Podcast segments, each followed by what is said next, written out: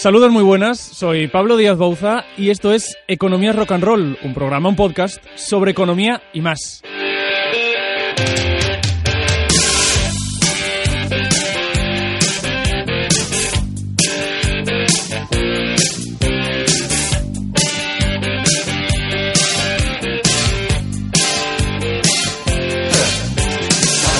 Y dedicamos este segundo podcast a hablar de empleo. Lo hacemos en esta edición coruñesa, mirando a la ciudad de Herculina, mirando también a su comarca. Lo hacemos con Carlos Sánchez Tembleque. Muy buenas, Carlos. Hola, buenas, ¿qué tal? ¿Cómo, estás? Estamos? Muy bien, muy un mes, bien. Un mes después volvemos a encontrarnos. Muy bien, aquí estamos. Ha pasado, como decimos eso, sí, un mes justo desde nuestro primer podcast, desde esa edición coruñesa. Desde entonces ya hemos sacado varios hits. También hemos sacado la edición gallega de este podcast. Vamos, estamos ya en marcha. Todos estos, ya lo saben, los pueden encontrar en nuestra web, en radiocoruna.com y también en las principales plataformas de podcast. Dicho eso, y decíamos que hoy hablamos de empleo, de desempleo, de paro y queriendo ir un poquito más allá de lo que solemos hacer los medios de comunicación, que, bueno, pues salen las cifras, decimos básicamente si son buenas o malas, cuánto sube, cuánto baja, como mucho la comparativa mensual o anual y, listo. Entonces, en este podcast queremos dar una visión más global, empezando por el principio.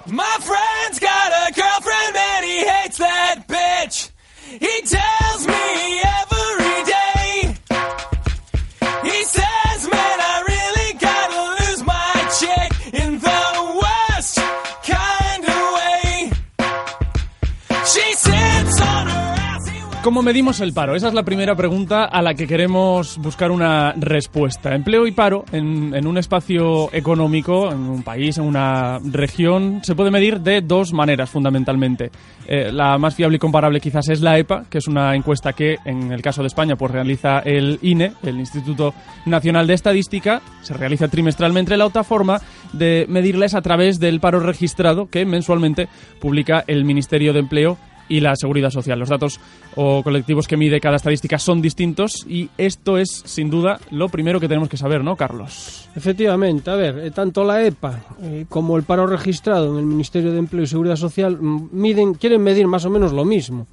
Lo que pasa es que, bueno, eh, mm, el- la EPA es una encuesta, ¿no? Eh, Entonces, eh, mm, es una encuesta que se hace, bueno, en base a muchísimas, eh, a muchísima gente, sesenta y pico mil personas cada trimestre, y entonces ahí manifiestas tú, pues si manifiestas si estás en paro, manifiestas si, si, si, si estás eh, ocupado, si trabajas. En cambio, el paro es, te inscribes allí, en, en- en las antiguas oficinas del INE, y mm, son las personas que realmente están buscando empleo y o, o- y- y- o están cobrando el paro y tienen que apuntarse allí para poderlo cobrar. Eh, y, sin embargo, pues la EPA no. La EPA es, eh, por ejemplo, a la gente que está desanimada, pues a lo mejor no se molesta en ir a, a inscribirse, obviamente. Eh, por ejemplo, la gente que está en un ERE o está prejubilada, pues a lo mejor se tiene que apuntar en el paro, pero realmente, pues si la, No el- lo hace. si- claro, si, si en la encuesta dice que no está en el paro, que ya está pues prácticamente prejubilado, ¿no? Entonces, son cosas, eh, miden lo mismo, pero de distintas formas. Por ejemplo, la gente que está en la economía sumergida, que como, mm, bueno, un- todos sabemos, es un 20% del PIB de España, eh, esa gente a lo mejor le preguntan si está en el paro eh, en, en- en función de la EPA y dice pues que no, que no está en el paro, pero a lo mejor y tampoco está inscrita o viceversa. O a ver, son cosas, miden lo mismo, pero de distintas Ah, formas. por lo tanto, es, Y, la, y de la forma más viable, la forma más fiable es la EPA. por tanto, es difícil que coincidan ¿no? estas estadísticas. Eh, en el caso de la, la última EPA, la de septiembre, hay 3.200... Tres millones. 3 millones, perdón, 3.214.000 eh, parados y eh, 19 millones, bueno, casi 20 millones, 19 millones 874.000 de, de ocupados. Eso dice la EPA. Pero claro, el, el paro registrado, como, como tú decías, ¿no? esas personas eh, inscritas hablan de 3.079.000. Entonces, bueno, 3.079.000 frente a 3.214.000. Ahí tenemos a, a- a gente que no sabemos muy bien dónde, dónde situar. Tenemos esa 200.000 diferencia. personas más en la EPA y, y gente que está ocupada o que está trabajando, eh, hay casi 600.000 más en la EPA. O sea, eso puede ser la economía sumergida, por ejemplo. Gente pues que dice que le hacen la encuesta y dice, no, sí, yo, yo estoy trabajando, pero a lo mejor estés... A ver, eh, son cosas distintas, pero miden lo mismo. Y el más fiable es la encuesta. Para, a la hora de analizar la, esa, eh, la evolución del, del paro, ¿para ti qué es mucho más eh, importante? Para mí es muchísimo más importante eh, analizar el comportamiento de la ocupación, de los que están ocupados, de los que están trabajando, eh, de las personas que están cotizando a la seguridad social, eh, eh, que el paro en sí, ya que este último depende del crecimiento de esas personas ocupadas y del comportamiento de otra variable, que son los activos, es decir, la gente que quiere trabajar. Puede ser que el paro disminuya por disminución de la gente que quiere trabajar, ya sea por desánimo, inmigrantes que vuelven a sus países de origen o que emigramos, por ejemplo, los gallegos de Galicia hacia, hacia Madrid, eh, y que los ocupados o personas que trabajan también disminuyen, pero menos. Es decir, en regiones o países en las que, re- en que hay regresión poblaciona- poblacional sin crear empleo, puede bajar el paro. Pero es más, por eso, para mí es muchísimo más importante eh, que el paro en sí, la gente que está Saber trabajando. quién está trabajando. Porque el paro realmente no te dice nada. Re- O sea, a ver, te dice muchísimo, pero puede estar rebaja, reduciéndose la población. Por ejemplo, imaginemos en Galicia. Se reduce la población, que casi está pasando, se reduce la ocupación, gente que está trabajando, y a lo mejor el paro también se reduce, pues porque aunque aumenta, aunque disminuye la gente que quiere trabajar y que trabaja, pues como nos estamos marchando, el paro se reduce. Entonces, la variable fundamental es la ocupación. Esa persona que hemos escuchado, ¿no? Muchas veces, esa persona que aquí está parada, que se va a Reino Unido, evidentemente, pues Londres, desaparece del, Desaparece del paro, del- pero es que realmente se pierde un empleo. Ese Exacto. empleo ha desaparecido por completo. Efectivamente. De hecho, se ha dado en, en- en épocas en, en Galicia y en España que reduciéndose la gente que está trabajando también se reduce el paro. Pues, ¿Por qué? Porque la gente se marcha y entonces, aunque hay menos gente trabajando, al irse la población, el paro puede reducirse. Variable fundamental, el telescopio, la lupa, es la ocupación. Eh, sobre el paro en Coruña y área metropolitana, eh, cuanto a eso, a ciudad y, y comarca, tenemos, creo, el problema de conseguir los datos, siendo la EPA quizás el mejor indicador para medir ocupación y paro, pero claro, cuanto más reducimos, es lo que le pasa a todas las encuestas, ¿no? Cuanto Claro. más reducimos el grupo, pues más Sí, difícil es averiguar. Claro, la EPA, si vas, eh, si reduces el universo que haces la muestra, la, la encuesta, obviamente pierde fiabilidad. Entonces, tenemos dato de paro en EPA mm, mm, de la provincia de La Coruña, que es fiable, que es menor que el de la media de Galicia. Y el de Galicia es menor que la media de España. ¿eh? Si Galicia tiene mm, un buen dato de paro del 11,5, Galicia, en la provincia, con lo cual nos está diciendo, porque Coruña es más de la mitad, la comarca de La Coruña es más de la mitad del peso de la provincia, no tenemos el dato de la EPA del- de, la comarca de La Coruña, pero sí tenemos el dato de la EPA de la provincia y de la ciudad de La Coruña.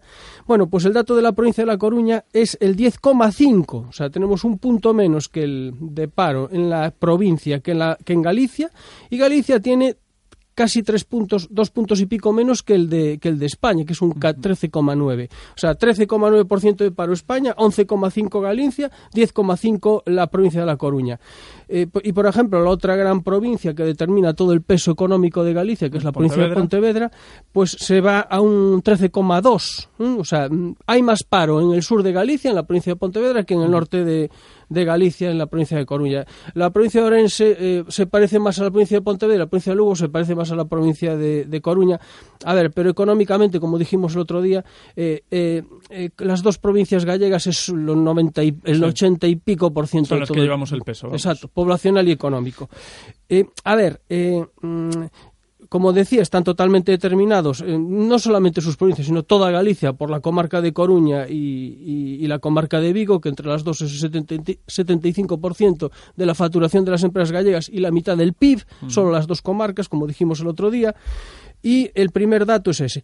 La EPA, de las eh, EPA, el, el Instituto Nacional de Estadística, que es el que hace la EPA, presenta el dato de las siete grandes ciudades gallegas y el último dato que disponemos, que es el de tercer trimestre, el 19, el municipio de Coruña, no comarca, municipio, eh, el dato no es tan bueno. Tenemos una tasa de paro en la ciudad de La Coruña. Con lo bien que íbamos, Carlos. Sí, pero La Coruña eh, pincha un poquito. Ah, tenemos un dato de paro de en, la- en el, en el municipio del 11,7%. Eh, es un dato superior al de Galicia y al de su provincia. Eh, seguro que el dato de la comarca es mucho mejor que el, o es mejor que el de la ciudad, porque, mm, eh, bueno, por lo que he dicho, ¿no? Porque la comarca se parecería mucho más a la provincia, toda vez que su peso de la comarca sobre la provincia es enorme, más de un 50%, y las tasas de paro de las otras dos ciudades de la provincia mm, son dispares. Ferrol tiene mucho paro, 15,6, y Santiago tiene muy poquito paro, 8,5, por lo cual podemos decir sin, sin lugar a dudas que la tasa de paro de la comarca es inferior al de la, al de la ciudad, eh, mm, que es ese, como he dicho, ese, ese 11,7, y mm, se parecería más al de la provincia. Entonces, eh, buen dato de paro para la comarca, buen dato de paro para la, co- para la ciudad, para la, para la provincia, mal dato de paro para la Coruña. Y eh, lo que decías al principio, porque aquí estamos hablando, hemos mencionado la cuestión del desempleo como tal, pero decías antes, ¿qué pasa con esa información? Eh, como dices en tu opinión, mucho más importante, la cuestión de la creación de empleo. La ocupación. Afortunadamente sí disponemos del dato de ocupación en, eh, mm, en afiliación registrada en las oficinas de empleo y seguridad social. Eh, el Instituto, además el Instituto Galego de Estadística publica, podemos ir al Instituto Galego de Estadística, ir allí, coma- eh, paro y ocupación, en la- eh, perdón, eh, ocupación en las, en las comarcas de Coruña y tenemos el dato. Bien, vamos al tema. A diferencia de lo que ocurre con la tasa de paro, con mejores datos en la comarca y la provincia que en el resto de Galicia y España, en cuanto a la creación de empleo, los datos Instituto Galego Estadística nos dicen que aquí, en Coruña, ocurre justamente lo contrario. Desde el inicio de la recuperación económica, la creación de empleo, porcentualmente hablando, está siendo inferior a la- en la comarca de Coruña, con un avance similar al de Galicia, vamos a, a hablar ahora, que en la comarca de Vigo, en la, en la provincia de Pontevedra y España. Es decir, el sur de Galicia está funcionando mejor en creación de empleo que el norte. Mm, Doy solo un dato. Desde el año 14, que es cuando empezó la recuperación económica, Sí, hasta el eso- último eso te iba a dato, decir, ¿cuándo, cuándo establecemos que empieza la Vamos- recuperación vam- económica? Vamos a establecer que la recuperación económica empezó cuando empezó la recuperación económica y la creación de empleo de verdad, que fue en el año 14, hasta el último dato que tenemos del Instituto Galego de Estadística, eh, que es el, el de septiembre. En la comarca de Coruña trabajaríamos 159.000 personas y ha habido un aumento desde el año eh, 14 del 12,5%, trabajan 18.000 personas más. Si nos vamos eh, a la provincia eh, de Coruña, el crecimiento es más o menos igual, 12,2 desde ese año 14. Si nos vamos a Galicia, el crecimiento es más o menos igual, 12,3. Pero si nos vamos a la provincia de, de Pontevedra, el crecimiento es mucho mayor, 15,1. Y si nos vamos a la área metropolitana de Vigo, el crecimiento es bastante mayor, un 13,6. Y si nos vamos a la media de España, para ver cómo está España, el crecimiento es todavía mayor, es como el de la provincia de Pontevedra, un 15,4. Es decir, en la creación de empleo, Coruña está funcionando la comarca peor que, que- que el sur de Galicia y que la media de España. Entonces ya sabes lo que te voy a preguntar, ¿no? Básicamente, que es que- qué pasa, qué pasa aquí, por qué funciona mejor el sur que el norte de, de Galicia. Bueno. ¿O que por, por qué funcionamos nosotros peor que el, que el entorno de Vigo, Pontevedra, ese eje Vale, Vigo-Pontevedra? Pues voy a ser bastante directo y bastante mm, Cuidado. radical. Cuidado. Cuidado, Voy a ser cuidado bastante, oyentes. bastante radical. Bueno, bueno, en primer lugar, eh, la creación de empleo en nuestra comarca no es catastrófica. O sea, la creación de empleo, eh, eh, toda vez que es igual que la de Galicia, ¿vale? Estamos en el nivel de la media gallega, pero es inferior al sur de Galicia y es inferior a España. Y tengo que antes de lanzarme a decir lo que voy a decir, eh, económicamente, incluso poblacionalmente, la comarca de Coruña sigue liderando el crecimiento gallego. ¿eh? Mm, no voy a dar datos, pero el PIB ha crecido incluso más que en Vigo y la población un dato importantísimo. Mm, hay, que tenerse, hay que darse cuenta que en la comarca de Coruña se ha creado desde, el año, eh, mm, desde los años 90 una ciudad del tamaño de Ferrol. Es decir, ha crecido sesenta y pico mil habitantes, llegando a los 400.000 que somos ahora. O sea, poblacional. Y, y- y en los últimos, eh, durante la crisis, no creció nada. Entre el año 2012 y 2017, la comarca de Coruña no creció nada, cero habitantes. Pero desde el año 17 vuelve a determinar crecimientos de 2.000 y pico habitantes. Bien. Mm, pero, este- pero eso es así, vale, es así, pero eh, el sur y, España está creando más empleo que esta comarca. Bien. Eh, primero yo lo achacaría, tú me preguntas por qué. Pues yo te voy a decir por qué. Bueno, el eh, la provincia de, de Pontevedra y la área metropolitana de Vigo eh, le había afectado mucho más la crisis a- que, que a la, que a la comarca de Coruña. ¿Por qué? Por su modelo industrial, que tenía un modelo industrial eh, eh, y ahora que es más intensivo en empleo, eh, con la recuperación económica, al ser más intensivo en empleo, se ha eh, creado más, más, más empleo ahí. Pero, eh, eh, pero eh, y nosotros tenemos una economía, digamos, más madura, eh, tenemos unos pilares económicos en- más en el sector servicios, textil, eh, tecnologías de la información y comunicación, logística, pero bueno.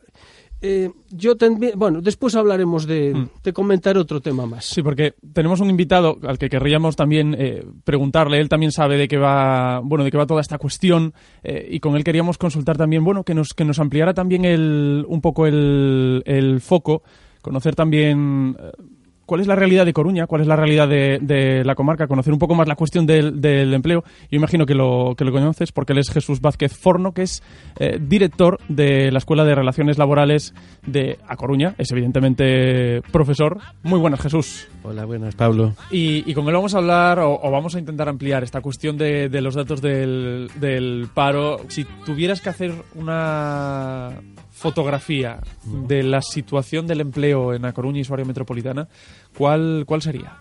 Bueno, eh, el empleo en estos últimos años eh, ha aumentado y, en consecuencia, el paro ha disminuido eh, hasta reducirlo a una cifra semejante al año 2007-2008, ¿eh? Eh, como ocurre con datos de nivel estatal, y se ha quedado en unas cifras, como digo, semejantes a esa época. Eh, lo que pasa es que mm, esa foto fija de la que estamos hablando, pues parece que ahora eh, empieza a, darse la vuelta, porque justamente en este mes, como sabéis, pues se ha incrementado de manera importante el número de, de parados y eso eh, es, eh, es algo que, que no sucedía en el mes de octubre de, de los últimos años. Yo creo que esto es un dato interesante e importante, ¿no? ¿En qué se mantienen eh, ocupados o cuáles son los sectores fundamentales de, de- la actividad, mirándola desde el marco eh, laboral de la ciudad de A Coruña? Bueno, la ciudad de La Coruña es fundamentalmente, como sabemos, una ciudad de servicios, que ocupa casi el 80% de la actividad económica y, en segundo lugar, pues eh, eh, lo ocupa la industria, pero eh, de una manera mm, no mucho más eh, en empleo que la construcción. Y bueno, ya a muy larga distancia estaría el sector de la agricultura y, y la pesca, que no es significativo en la ciudad, aunque lógicamente un poco más en la comarca. Por tanto, sí, la- la- el sector servicios a nivel de ciudad y a nivel de comarca eh, es el sector mm, mayoritario en cuanto al empleo. ¿no?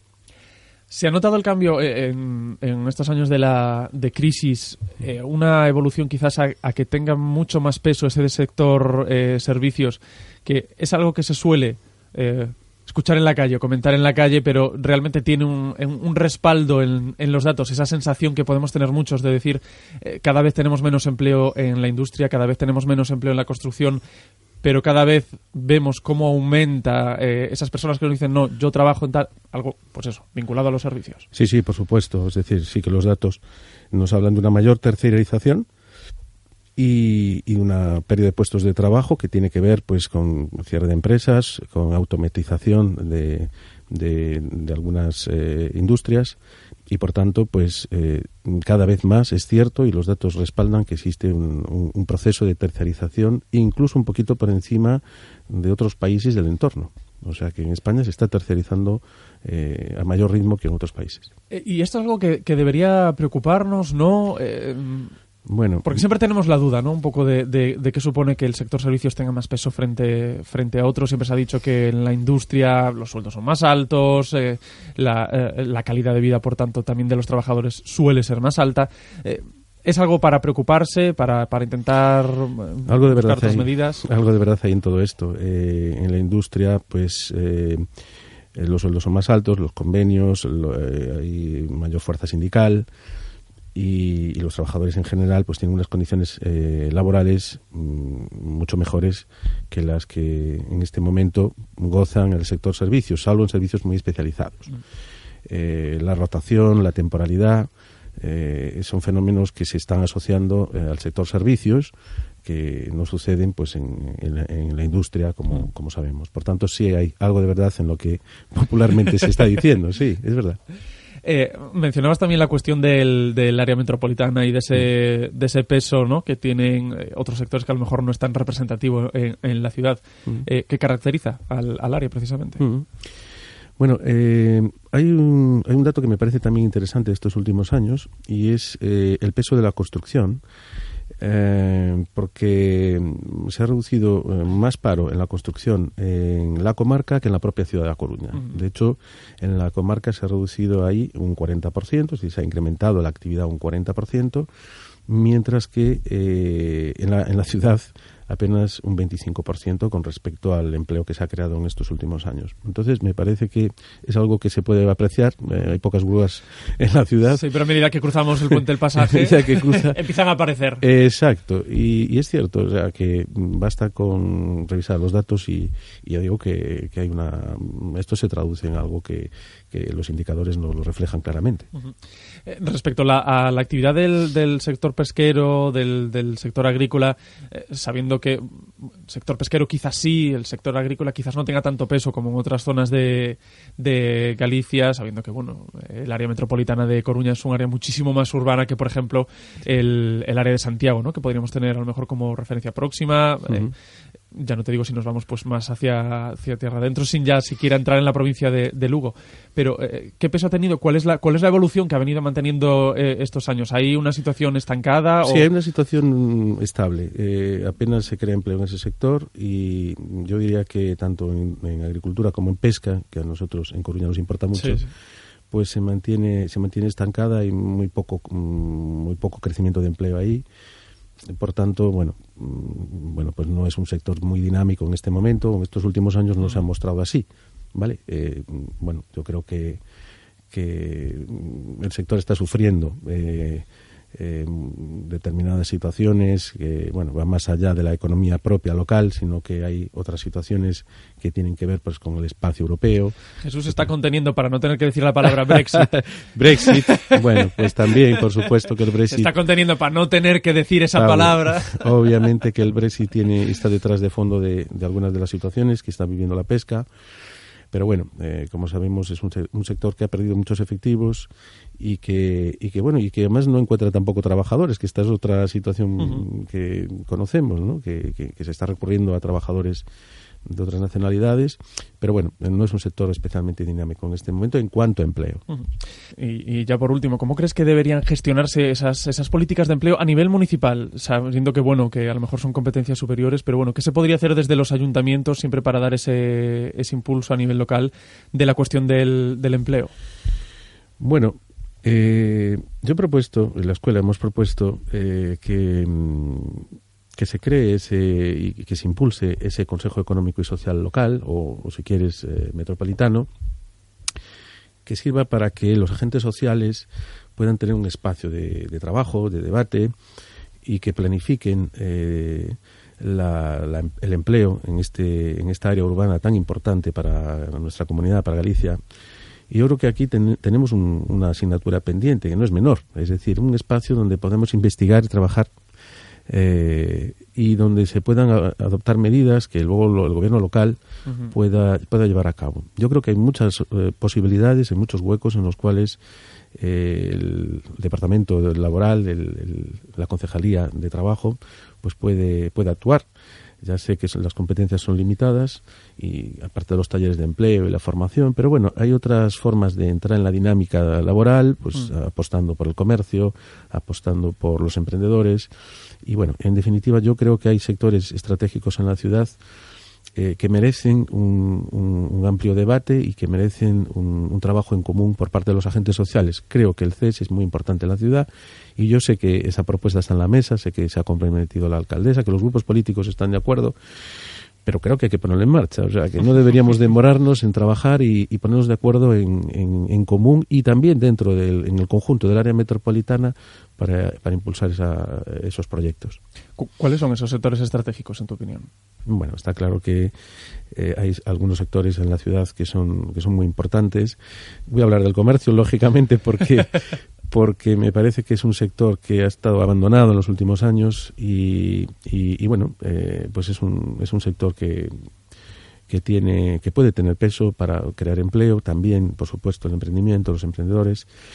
Pero bueno, hay sectores eh, clásicos en la ciudad, eh, el sector de la banca, por supuesto, eh, seguros, eh, el puerto es, eh, tiene un gran impacto y el turismo. Yo creo que por ahí tenemos un, un sector estratégico muy importante ligado a la náutica, ligado al deporte, ligado a otras cosas que eh, me sorprende que el deportivo no haya desarrollado, por ejemplo, un museo de la historia, como ya tiene la Estrella Galicia. Ahora está muy de moda también, Sí. como sabes, los museos de las empresas, de las industrias. Bueno, pues también el deportivo debería poner en marcha un museo, bueno, propio para, para atraer eh, pues la atención y, y, bueno, pues mejorar sus resultados. Jesús Vázquez Fornos, muchísimas gracias, director de la Escuela de Relaciones Laborales de, de A Coruña. Gracias por compartir estos minutos con nosotros. Pues un placer muy grande volver a verte y, y a los oyentes muchísimas gracias, por supuesto.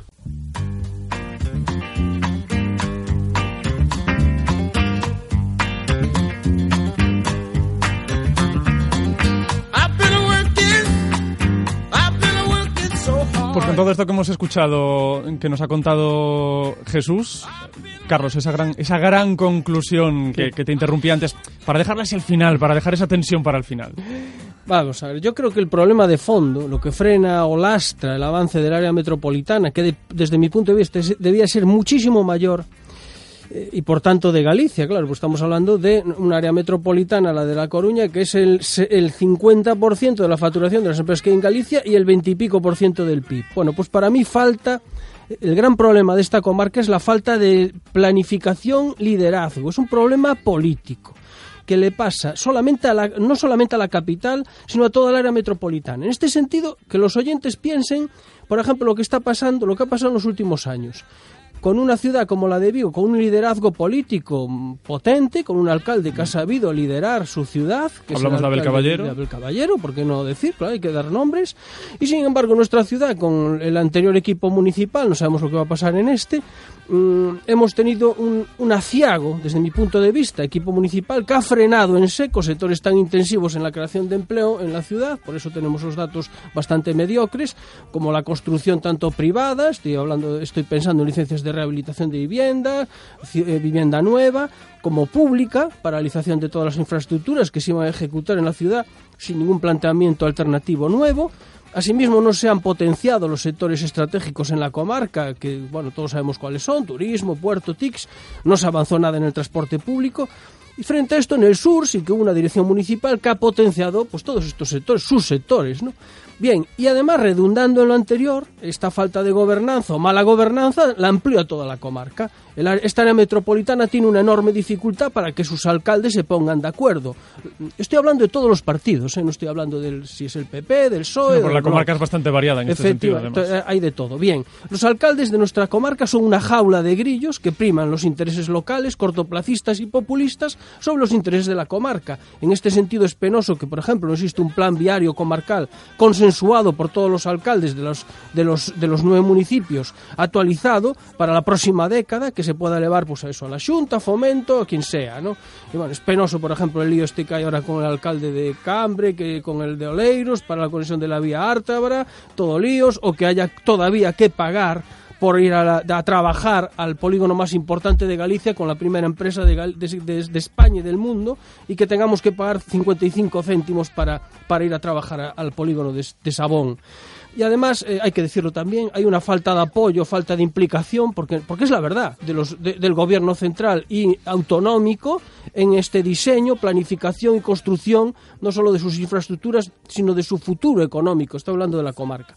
Esta comarca tiene una potencialidad enorme, pero desgraciadamente está muy lastrada por esa falta de planificación de sus sectores estratégicos. Hay un problema político. Y para terminar, España, Europa y todas las economías avanzadas del mundo están viviendo un proceso de concentración económica en las grandes ciudades o mejor en sus incluso en sus capitales, proceso que en el caso de España está vaciando las ciudades medias, incluso grandes, hacia Madrid. Proceso además que es opuesto a lo ocurrido hace unas décadas, cuando los inmigrantes que se iban, por ejemplo, a Madrid o a Londres, eran gente de, de campo, de bajo nula formación. Ahora el proceso está ocurriendo, eh, es al revés, es la gente de alta formación la que se está teniendo que marchar. Por eso es fundamental disponer en las regiones, en este caso de Galicia, de una gran ciudad que concentre y retenga el capital humano de alta formación, que atraiga el talento. Porque esto en el último informe de, de competitividad de las 168 regiones de Europa, se ve que está sucediendo. Las regiones que tienen éxito, que son competitivas, tienen ciudades importantes en, en, en su interior. Tenemos que potenciar esa gran ciudad. La Coruña, la comarca de Coruña, corre el peligro de convertirse en un polígono industrial de Santiago. No podemos tolerar esto porque tiene muchísimo futuro esta, esta comarca. Una pena que no puedan ver, ¿cómo decirles? Físicamente cómo ha expresado Carlos esta, esta conclusión final. Carlos Sánchez Tembleque, muchísimas gracias por estar aquí un mes más. Muchísimas gracias a vosotros. Pues este ha sido un nuevo episodio de nuestro podcast de Economía es Rock and Roll. Todos, Carlos, ya lo sabes, Carlos, que puedes descargarlos en nuestra web en radiocoruna.com por si quieres escucharte de nuevo esta conclusión final, entre, entre otras, y también en las principales plataformas de podcast. Yo soy Pablo Díaz Bouza, hasta la próxima.